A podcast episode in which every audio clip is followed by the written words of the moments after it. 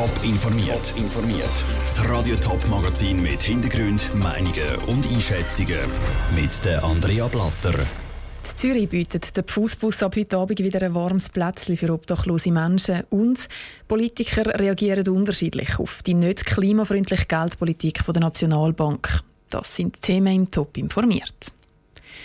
In der letzten Nacht sind die Temperaturen wieder unter 0 Grad gefallen.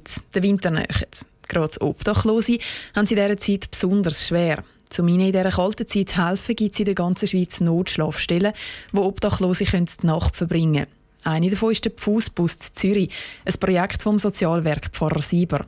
Selin Greising. Mit tiefen Temperaturen und langen Nächten steht der Winter wieder vor der Tür. Darum ist ab morgen Abend in Zürich der Fußbus wieder offen. Der Fußbus ist ein Anhänger, wo Obdachlose gratis übernachten können. Es ist ein spezieller Ort für den Pfarrer und Leiter vom Sozialwerk Sieber, Christoph Zink.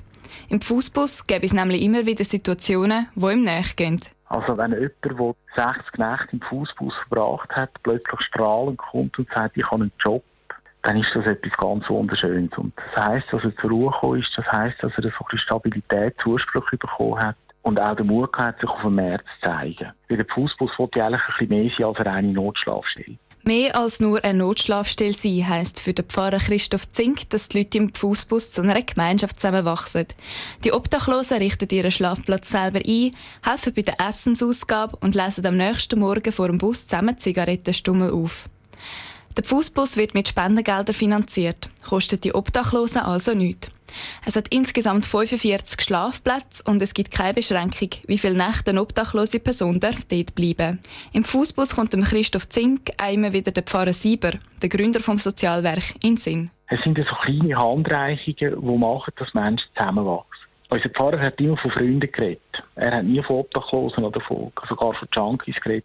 Im Sinne von, man schaut einander dort, man ist ausdrücklich eingeladen, einander Sorge zu haben, einander ein bisschen zuzulassen, aufeinander Rücksicht zu nehmen.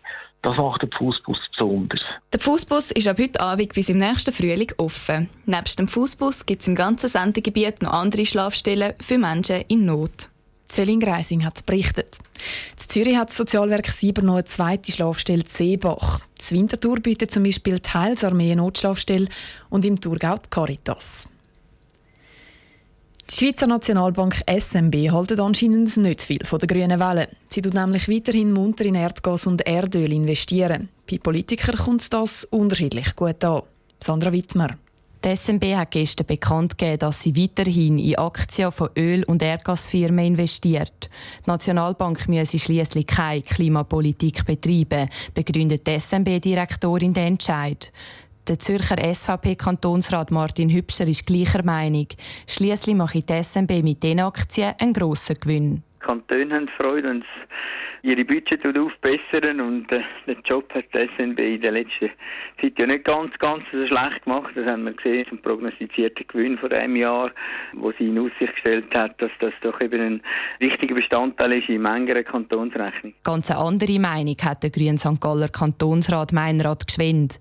Ein Gewinn sei ja schön und gut, aber... Das kann nicht das Ziel sein und dann ein Gewinn auf Kosten von Umwelt, auf Kosten von Klima, auf Kosten von Artenvielfalt ist nie ein langfristiger Gewinn. Also mit Nachhaltigkeit hat das gar nichts zu tun. Die SMB würde gescheiter in klimafreundliche Ressourcen investieren, sagt der Meinrad Geschwind.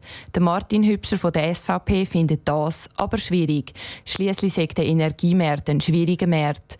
Die Preise sägen am Boden. Die Bank denkt mit diesen Aktien Geld verlieren. Darum ist es sehr heikel. Ich glaube, wenn die SMB in diesen Bereich investieren und dann einen Schuh voll rauszieht, dann bin ich nicht ganz sicher, ob dann alle alle wirklich Freude hätten, wenn sie dort rein investieren würden. Quasi unser Geld dort rein verlochen, oder, wenn es dann nichts mehr wert hat. Der Meinrad Geschwind von den Grünen ist davon überzeugt, dass es Weiterdenken mehr Sinn würde machen.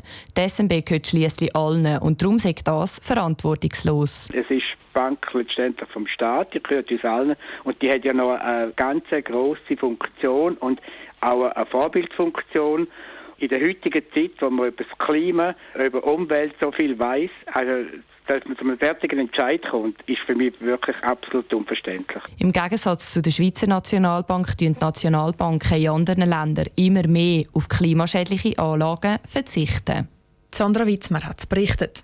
Zum Beispiel die Zentralbanken von Frankreich oder Deutschlands gehören zu einem Netzwerk, das die Finanzsysteme als Pariser Klimaabkommen anpassen will. Die Schweizer SMB gehört dort nicht dazu. Eine Velobrücke soll zwei Quartiere in der Stadt Schaffhausen verbinden. Das ist die Idee vom Projekt Duradukt mit Lifts. In einer Medienkonferenz hat der Stadtrat das vorgestellt. Lucian Iffeler war dabei. Das Duradukt ist eine Brücke für Fußgänger und Velos. Sie soll Quartier Breite und Geisberg im Norden von Schaffhausen verbinden.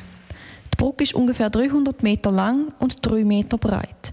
Für die Anbindung an Bahnhof und die Altstadt gibt es einen Lift, der mit dem Duradukt verbunden ist.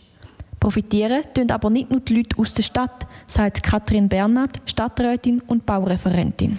Zudem ist es auch eine Verbindung, die überregional Lücken schließt im Velowegnetz, dass man da entflechtet auch zu einem gewissen Teil vom Straßenverkehr sonst eine Verbindung haben für den Langsamverkehr. Das Gutkommen tut das Projekt natürlich den Fußgänger und Velofahrer. Sie kommen mit dem Duradukt eine sichere Verbindung innerhalb der Stadt über. Auch die anderen Verkehrsteilnehmer profitieren aber von dieser Trennung.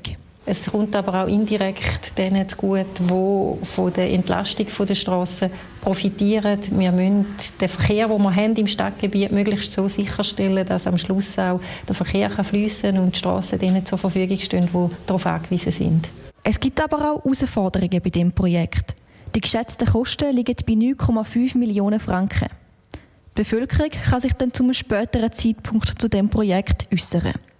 Der Stadtrat hofft, dass die Vorteile von dem Projekt überwiegen und darum kann realisiert werden. Lucia Niefeler hat berichtet. Im nächsten Schritt leitet der Stadtrat am Grossen Stadtrat jetzt einen Planungskredit vor. Wenn der bewilligt wird, dann kann die Planung vom konkreten Bauprojekt losgehen. Die Idee ist, dass das neue Duradukt bis in sechs Jahren dann gebaut ist. Top informiert, auch als Podcast. Mehr Informationen gibt es auf toponline.ch.